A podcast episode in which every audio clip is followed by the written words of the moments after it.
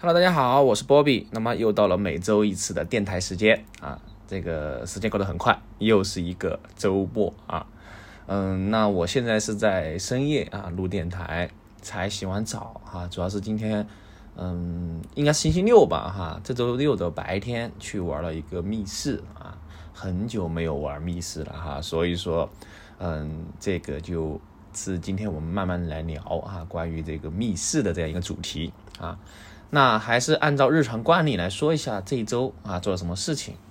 那一般情况下哈，这个天气热了之后哈，就很不想去活动啊。所以说这一周的话，嗯，就没有太多的这样一个户外的活动哈。但是还是去骑了车哈。哎，自从这个摩托车是吧，就每周都要去骑一骑啊，不管多热啊，都要去骑一骑。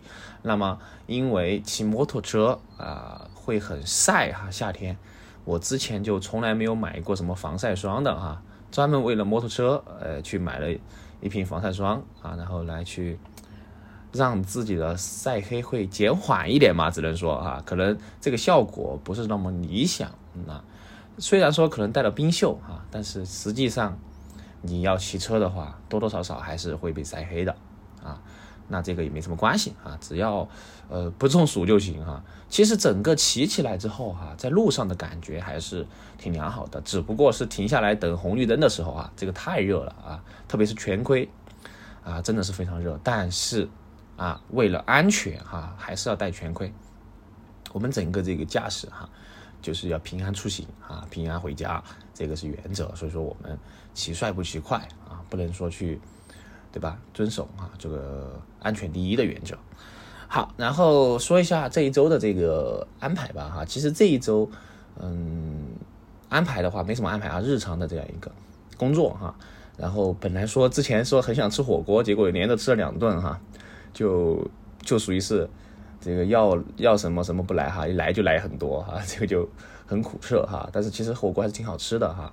像成都的火锅的话，如果说实在没有选蜀大侠呀、蜀九香这些，啊，其实是挺好、挺不错的哈。就这都是吃的蜀大侠啊，整个来说，啊，味道啊，包括呃各种东西哈，还是比较 OK 的啊，比较 OK，这个是没问题的。好，然后来说一说吧，说一说这一周的一个主题哈，这周主要来聊一聊这个密室逃脱啊。这个其实我很早之前就聊了哈，密室逃脱。那我自己。其实作为一个这个蜜桃的玩家的吧，哈，算玩家了吧，至少是大大小小的密室十多个啊，是玩过了。基本上成都的啊，因为我个人原因哈，胆子比较小哈，有一说一，这个确实要承认。所以说，我和小伙伴一般情况下就只玩非恐的密室啊。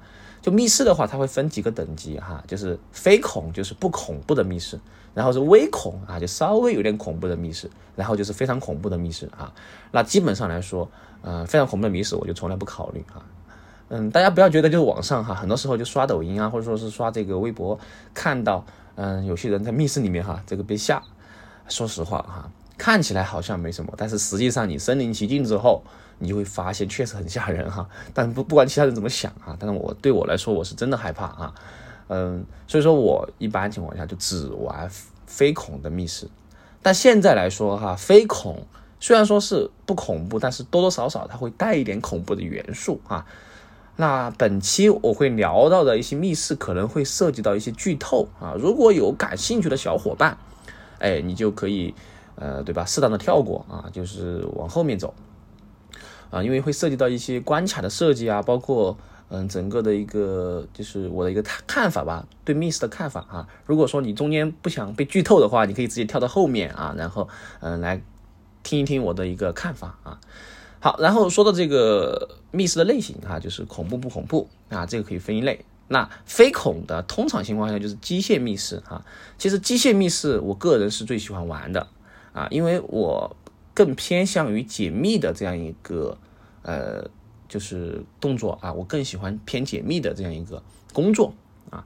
那遇到恐怖的这种东西的话，我基本上就当机了啊，就原地不动哈。其实之前玩过几个都知道哈，这个我小伙伴都知道哈。我基本上就遇到恐怖的地方，我就整个人直接就傻掉啊。有些时候实在害怕，就蹲下来抱抱头啊，直接闭双眼啊。好，然后的话，那么一般情况下玩密室就会有不同的角色定位哈，像我这种的话就就属于揣子哈，揣子类的这个角色啊。那有一种角色在密室是非常吃香的哈，就是坦克的角色。那么坦克的相对来说哈，他的胆子会很大啊。一般情况下，嗯，单线任务也好哈，包括嗯他走走第一个啊，就是胆子最大的。啊，通常情况下玩的时候还是需要带一个坦克型的选手哈，不然的话就会很难哈。有些有些时候，反正我是很害怕的。说实话，我非常害怕这种未知的东西啊，转角这个转角杀是吧？开门杀这种啊，真的太吓人了哈。即便是玩飞孔的，我都经常会被吓得没办法啊，或者说是我都很不敢一个人待在一个房间里面啊，必须要有人陪着啊，我才有。这个动力啊，就是去解密，哪怕这个密室它没有 NPC，我也很害怕啊。这个等一下我给大家说就知道了啊。好，说完这个类型哈，说完这个恐怖程度啊，再说一说这个角色啊，然后最后再说一下这个 NPC 的呃这个密室的一个玩法哈。那通常情况下就是剧情密室会比较多一些啊。剧情密室的话就是呃你会带入一定的情，这个叫角色。然后在密室里面会找寻一些线索，然后来完善一个完整的故事啊，这个复述，啊，这个是剧情的密室。那么还有一些纯解密的啊，当然其实现在来说，基本上的密室都会带剧情哈。有剧情的密室，它相对来说是会比较精彩一点啊啊，只不过嗯，这个剧情有没有硬伤啊，这就不好说了哈。反正有剧情肯定是会好一些。好，那这个时候密室里面就会存在一种就是有 NPC。啊，和没有 NPC 的场景，有 NPC 的话，就是里面在密室里面你会遇到一些啊工作人员扮演的啊这样一个角色啊，比如说保安师傅呀，啊什么门卫大爷啊，啊什么什么之类的哈，就类似于这样一个角色。那你遇到他之后的话，一般情况下他是会给你提供线索，并且引导你进一步的去。呃，往下走的这样一个角色啊，所以说这种 NPC 其实相对来说是我可以接受的啊，因为它的作用并不是吓你哈，而是把这个剧情串联起来。那另外有一种 NPC 就是我刚刚说了哈，如果你玩的是非恐其他的哈微恐啊或者恐怖的密室，那这种 NPC 的话，纯粹的哈就就是可能会吓你的哈，那这种就是很打妹了哈，我就就就不行哈，我就我就怕我害怕啊，害怕的很。好，那么说完之后的话，我大概聊一下这个密室的这样一个发展哈。其实，呃，我最早玩密室还是要追溯到幺三幺四年，反正就很早之前哈。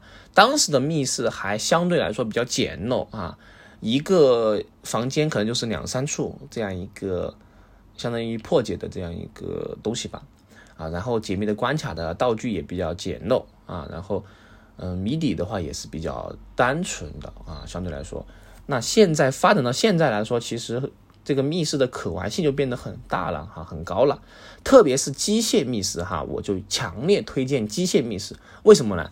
因为有些时候有些机械哈，真的会让你感觉到非常的啊呃惊奇哈，让你觉得哇太这个设计很巧妙，或者说是让你眼前一亮的感觉啊。这个密这种情况。是这种恐怖密室达不到的哈，有些恐怖密室其实解密的内容很局限啊，纯粹是营造这种气氛来吓你哈。我觉得这种的话就我就没有没有没有必要去尝试了哈，我这个对吧？我就比较害怕哈，呃，比较直接。那么机械密室就不一样哈，机械密室首先第一个就是你要去破解这个关卡，那么会用到很多很多的东西。最基本的，我们来说就是密码锁哈，密码锁应该是算最基本的这样一个，呃，破解的东西了哈。一般情况下，密码锁会把重要的线索或者是相关的一些道具会锁在某些地方，啊，让你要想办法从房间里面收集线索，获取破解密码的这样一个，呃，比如说数字也好，字母也好哈。一般情况下有数字密码锁、字母密码锁，还有一些密码锁比较奇怪的哈，比如说方向密码锁等等之类的。啊，不管什么密码锁的话，我们的核心就是去收集线索来破解这个密码。啊，这个情况下的话，其实，嗯，相对来说是比较简单一点的。那还有一些复杂一点的机关的话，就会触发一些非常就是大的一些彩蛋啊。这个的话，我就举两个例子了哈。这涉及到剧透哈，大家一定是要注意呃听这个东西哈。如果被剧透了的话，就不要怪我了哈。我就先我先说这个密室。的名称啊，然后我才会讲里面的关卡设计哈。当然，当你如果听到这个密室的名称，你还没有玩过啊，你就赶快的跳过啊，跳过不要就听啊，不要听了，到时候你把你想知道的东西全部给你讲了哈，你可能就没有那么惊艳了。那首先就是第一个哈，就是嗯，今天玩的啊，今天玩的一个密室叫黑雪啊。这个黑雪的话，其实算是一个比较经典的密室哈，出自于黄大师之手。那其实黄大师的很多作品都是很不错的哈，在业界的口碑里面啊，包括各种的评论都是比较好的哈。那今天我去玩的啊，这个密室叫感官世界啊，这是在啊成都的青羊区的某个这个地方哈，大家可以去自己搜一下感官世界。啊，那感官世界这个场景的话，它主要有两个密室哈。第一个就是刚刚说的黑雪啊，第二个就是我之前玩过的一个叫失乐园的东西啊。那这两个密室其实就有一种典型、非常有代表的作者的这样一个设计元素啊，以及他们之间有一些剧情它是有互动的地方哈。所以说，如果你喜欢的话，其实可以选择到一个这个设计师的这样一个。密室来玩了之后，你大概就会感觉到哈，它的一个设计语言其实是很明显的啊。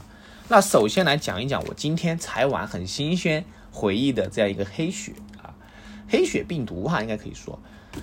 那这种密室哈，通常情况下，像这种密室的话，特别是机械类的哈，就会涉及到一些攀爬的项目呀，或者涉及到一些这个呃，反正场景类的啊，这种场景呢，其实是。真的体验非常棒啊！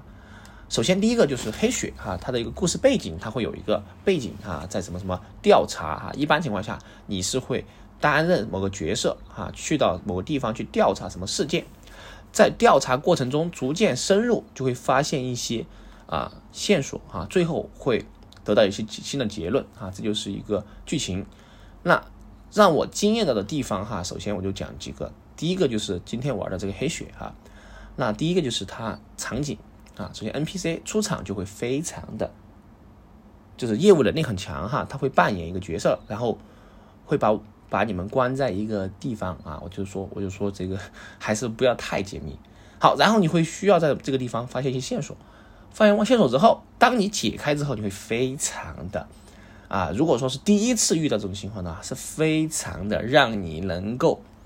感觉到很惊叹的地方哈，虽然这种地这种东西我们之前见过啊，但是当你亲自感受的时候，你会觉得哇塞，太棒了哈，就非常棒。那具体是什么，我就不多剧透了哈。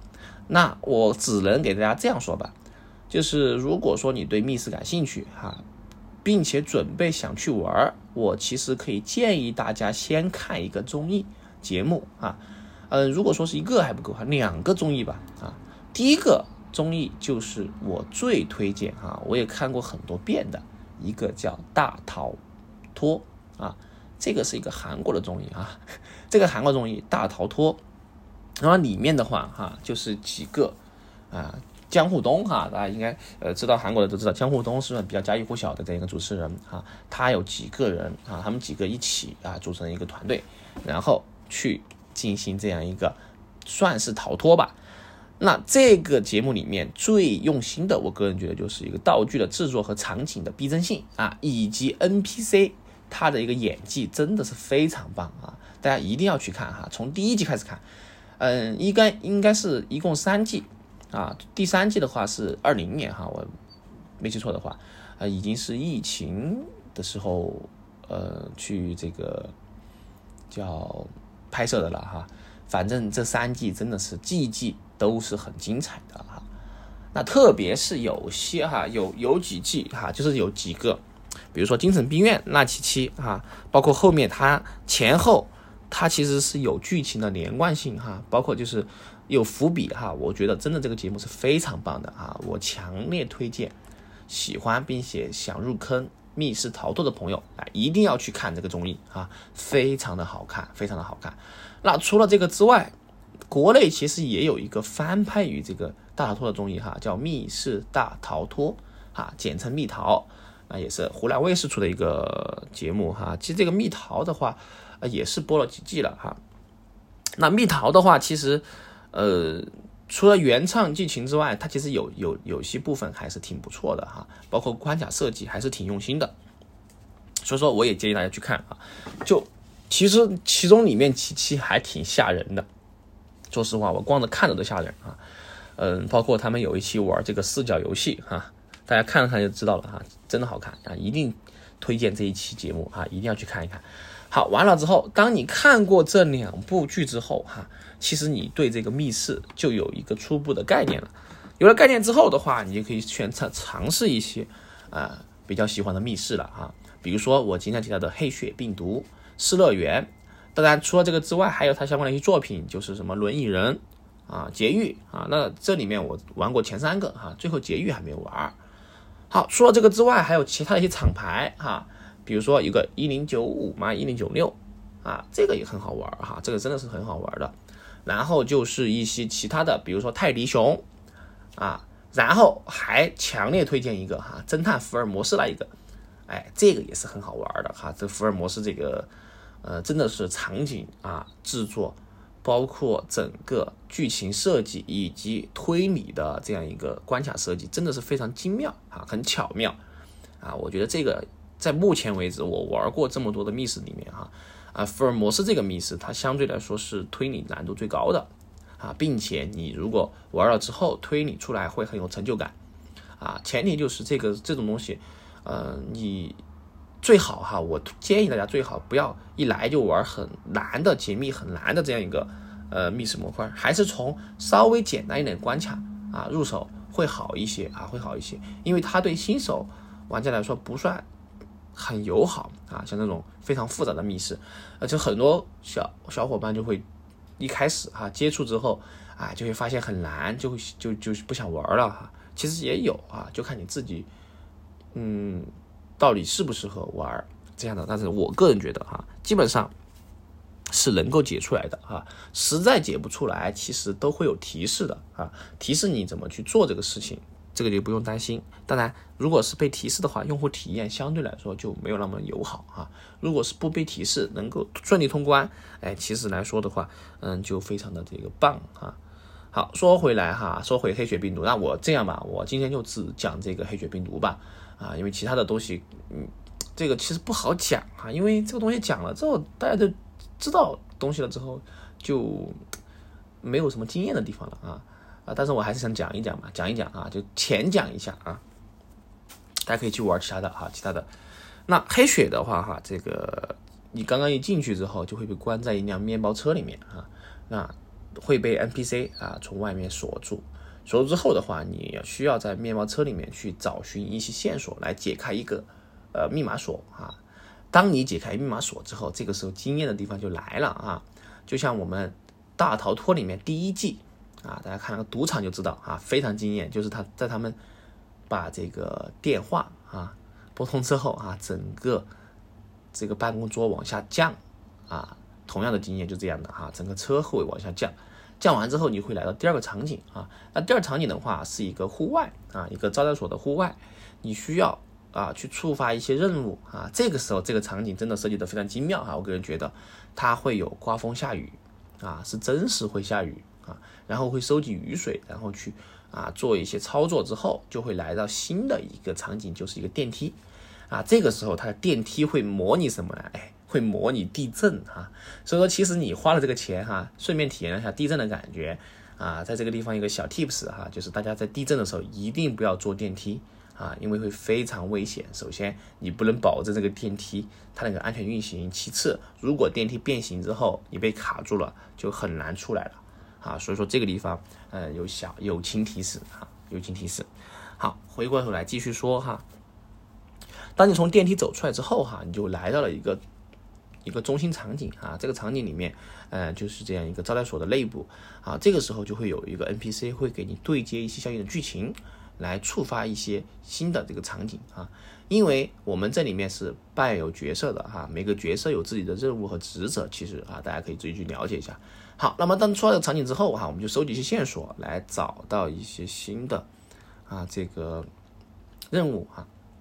那在这个时候的话，我们需要和 NPC 有些互动哈。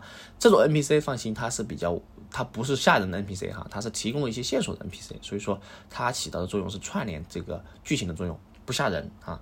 当然，在这些场景下面哈，会有一些音效和灯光会让你感到紧张哈，这个是很正常的。所以说我们一定要嗯有准备哈。嗯，对我来说哈，我是非常害怕的，但是其实还好。啊，其实还好，所以说大家也不用太担心哈，基本上不会突然冲冲冲冲人出来吓你。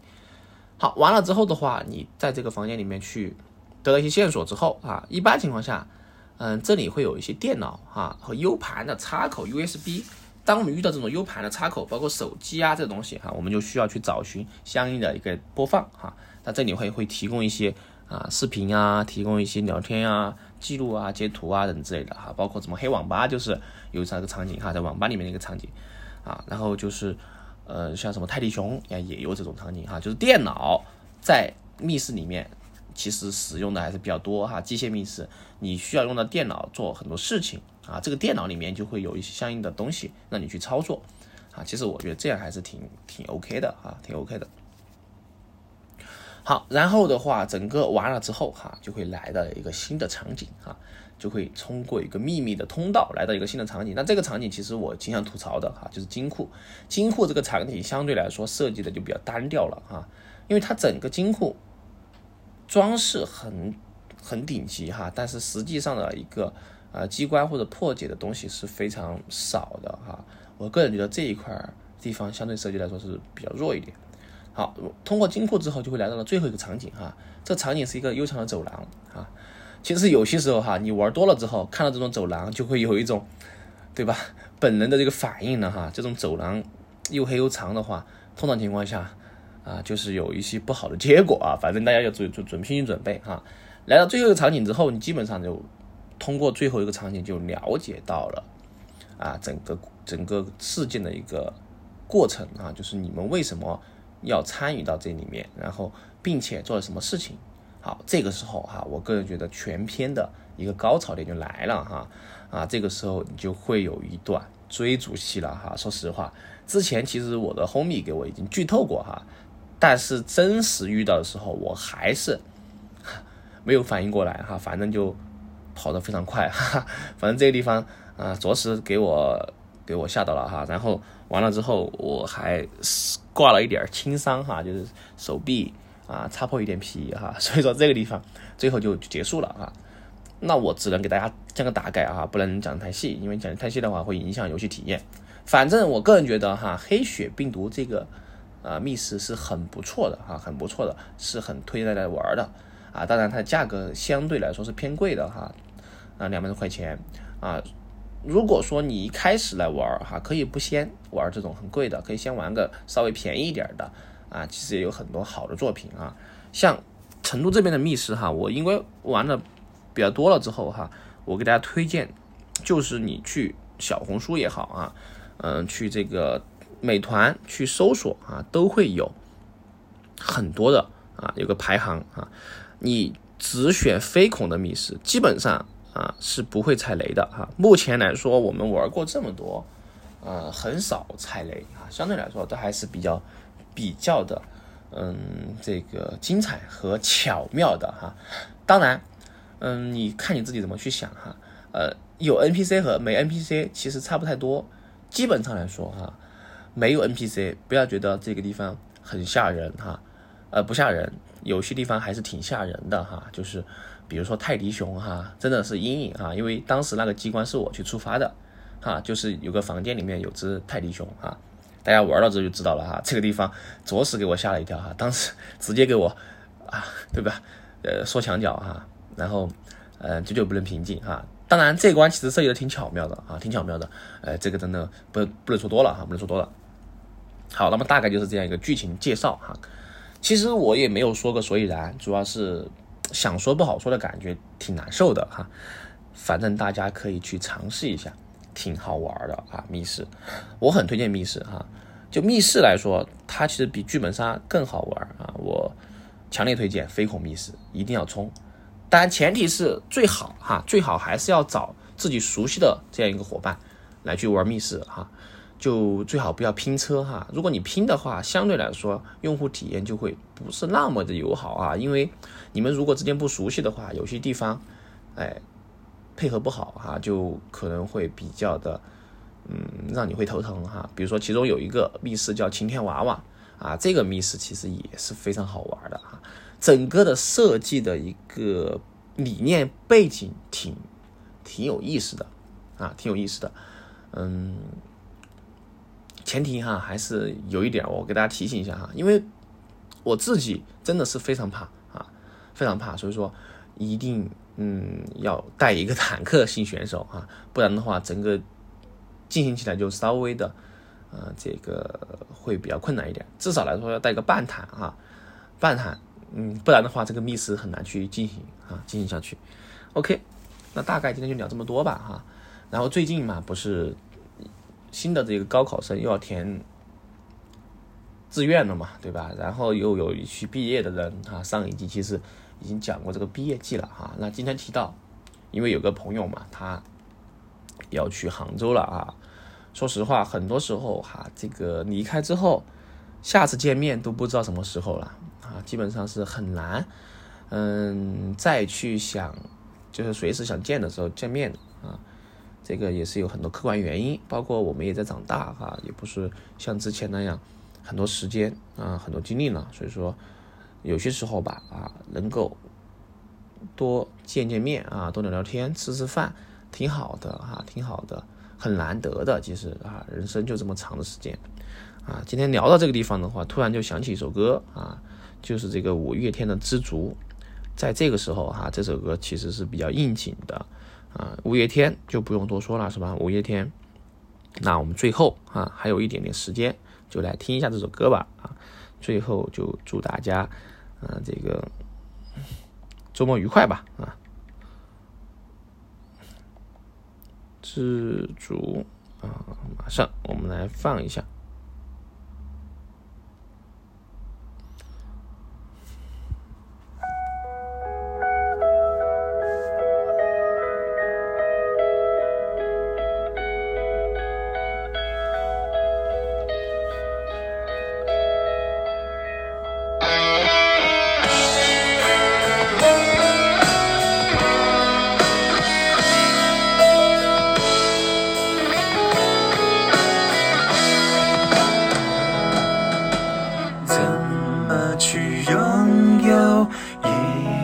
彩虹，怎么去拥抱一夏天的风？天上的星星像地上的人，装饰不能，更不能觉得足够。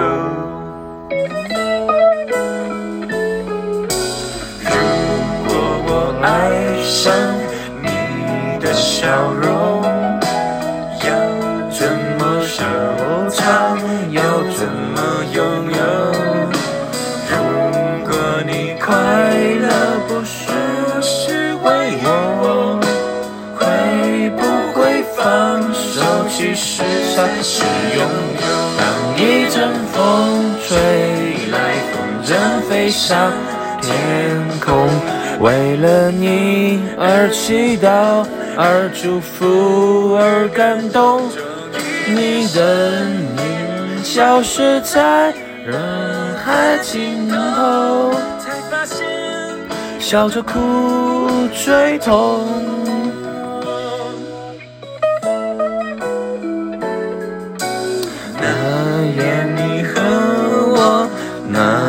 山丘，那样的唱着那一年的歌，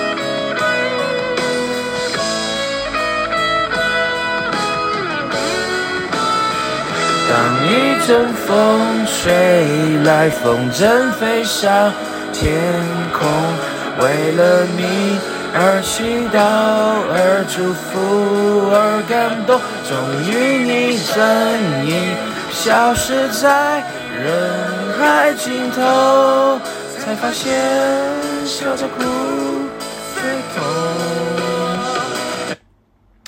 好了。啊，本期的播客就到这个地方，我是波比，我们下一期节目再见，拜拜。